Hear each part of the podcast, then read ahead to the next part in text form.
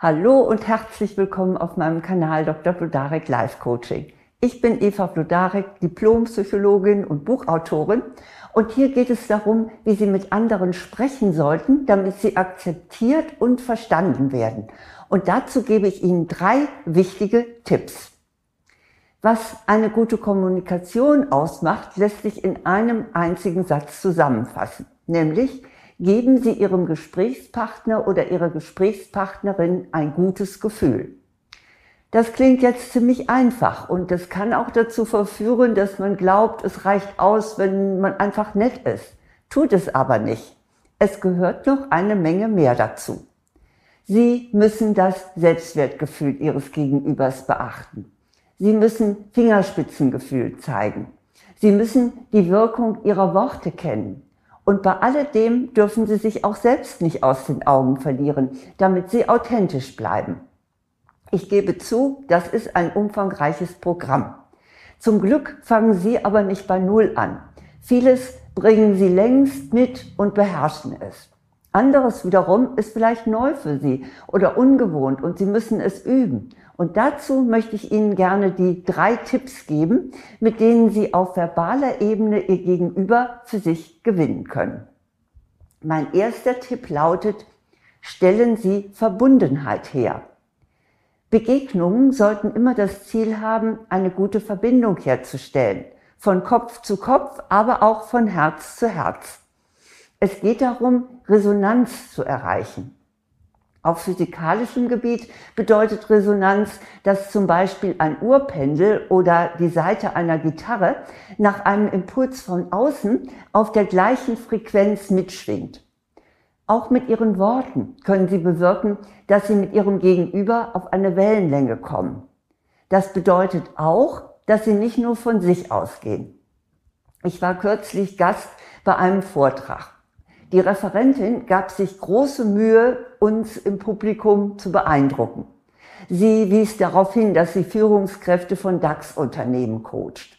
Sie betonte, dass sie auf internationalen Konferenzen unterwegs ist.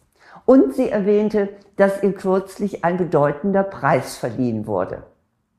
Wir hörten ihr zu, aber sie wurde mit dem Publikum irgendwie nicht warm. Es stellte sich keine Verbundenheit ein.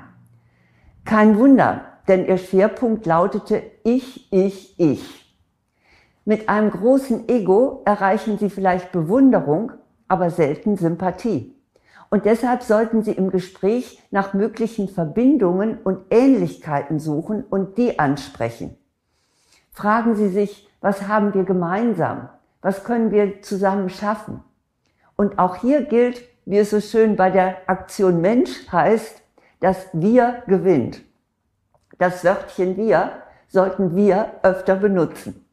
Überlegen Sie, wo Sie eine Ähnlichkeit ansprechen können. Nutzen Sie Sätze wie, das sehe ich auch so oder ja, da stimme ich Ihnen zu oder wie man auch so schön sagt, da bin ich ganz bei Ihnen.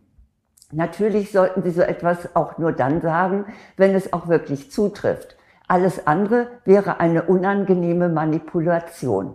Aber wo es echt ist, benutzen Sie möglichst oft das Wir. Mein zweiter Tipp lautet, sprechen Sie einfühlsam.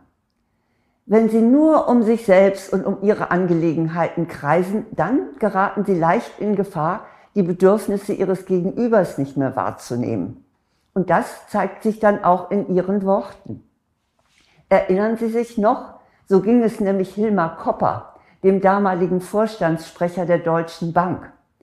Durch die Insolvenz des Immobilienunternehmers Jürgen Schneider waren Handwerkerrechnungen im Wert von sage und schreibe 50 Millionen D-Mark offen.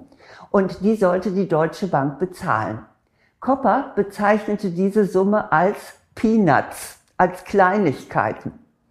De facto stimmte das sogar in Relation zu den gesamten Forderungen, die in Höhe von 5 Milliarden D-Mark aufgelaufen waren, da entsprachen diese Handwerkerrechnungen nur einem Prozent der Gesamtsumme. Aber der Banker war offenbar nicht in der Lage, sich in die betroffenen Gläubiger einzufühlen. Für die zahlreichen, meist kleinen Betriebe waren nämlich die Außenstände keineswegs Peanuts, sondern von existenzieller Bedeutung. Also das ist ein abschreckendes Beispiel, das aber auch zeigt, wie man es nicht machen soll. Bevor Sie den Mund aufmachen, überlegen Sie bitte, was Ihre Mitteilung wohl für Ihr Gegenüber bedeuten könnte. Und dann kommt man ziemlich schnell darauf, dass man der alleinerziehenden Mutter, die sich und ihr Kind mühsam durchbringt, nicht vom Tauchurlaub auf den Malediven vorschwärmt. Oder dass man dem Kollegen, der Sorge um seinen Arbeitsplatz hat, nicht freudestrahlend von der eigenen Vertragsverlängerung erzählt. Also in solchen Fällen hilft die Frage, würde ich das an Ihrer oder an seiner Stelle gerne hören und verhalten Sie sich dann entsprechend Ihrer Antwort. Mein dritter Tipp lautet, sprechen Sie verständlich. Da habe ich neulich etwas Lustiges gelesen. Also das ging etwa so. Sagt die Ehefrau zum Arzt, Herr Doktor, mein Mann sitzt völlig homöopathisch im Sessel und infiziert sich für gar nichts mehr. Kann man das äh, mediterran behandeln oder müssen wir damit besser zu einem Psychopathen? Ja, das ist natürlich mit einem Augenzwinkern zu verstehen. Aber dass jemand meint, er müsse sich besonders intellektuell präsentieren, das passiert tatsächlich ziemlich häufig. Ich erinnere mich noch mit Schrecken, muss ich sagen, an einen Professor während meines Psychologiestudiums.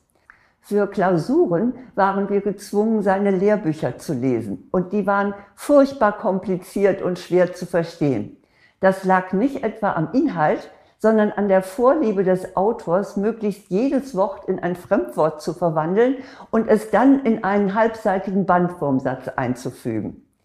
Also nach einer Vorlesung fasste ich mir ein Herz und fragte den Professor, warum er sich denn in seinen Lehrbüchern immer so schwierig ausdrucken würde, ausdrücken würde. Und er antwortete so ganz von oben herab, ich schreibe schließlich nicht für Studierende, sondern für meine Kollegen. Aha. Es ging also nicht darum, Wissen zu vermitteln, sondern das akademische Faunrad zu schlagen. Hm. Wenn Sie über die Köpfe anderer hinweg sprechen, dann dürfen Sie sich nicht wundern, dass Sie die nicht erreichen. Besonders Fachbegriffe und der unnötige Gebrauch von Fremdwörtern wirken sich ungünstig aus. Während man sie im Kollegenkreis durchaus benutzen darf, sollte man ansonsten darauf verzichten oder sie zumindest beiläufig erklären. Mein guter Rat, passen Sie Ihre Sprache denjenigen an, mit denen Sie reden. Das bedeutet jetzt nicht, dass Sie äh, sich in einem Dialekt versuchen oder im Gespräch äh, mit jungen Leuten einen auf, ey, Alter, was geht oder voll geil umsteigen. Sie sollten sich schon treu bleiben aber behalten Sie gleichzeitig im Auge, mit wem Sie sprechen. Das sind meine drei Tipps für eine gelingende Kommunikation. Ich wiederhole sie noch einmal. Erstens, stellen Sie Verbundenheit her. Zweitens, sprechen Sie einfühlsam. Und drittens, sprechen Sie verständlich. Nun, eine gute Kommunikation macht Sie attraktiv. Aber dafür können Sie auch noch mehr tun. Und wie Sie wissen, habe ich dafür ja auch immer gutes Handwerkszeug. In diesem Fall ist es mein Online-Kurs Attraktiv wirken, lassen Sie Ihre Persönlichkeit leuchten. Der ist für Frauen. Und für Männer gibt es einen parallelen Kurs mit anderen Schwerpunkten, der lautet Optimal wirken, souverän kommunizieren. Sie finden alle Informationen zu diesen beiden Kursen und auch einen kostenlosen Schnupperkurs auf meiner Website vlodarek.de unter Angebote. Ich wünsche Ihnen nun, dass Sie gut kommunizieren, von Herz zu Herz und von Kopf zu Kopf. Alles Gute.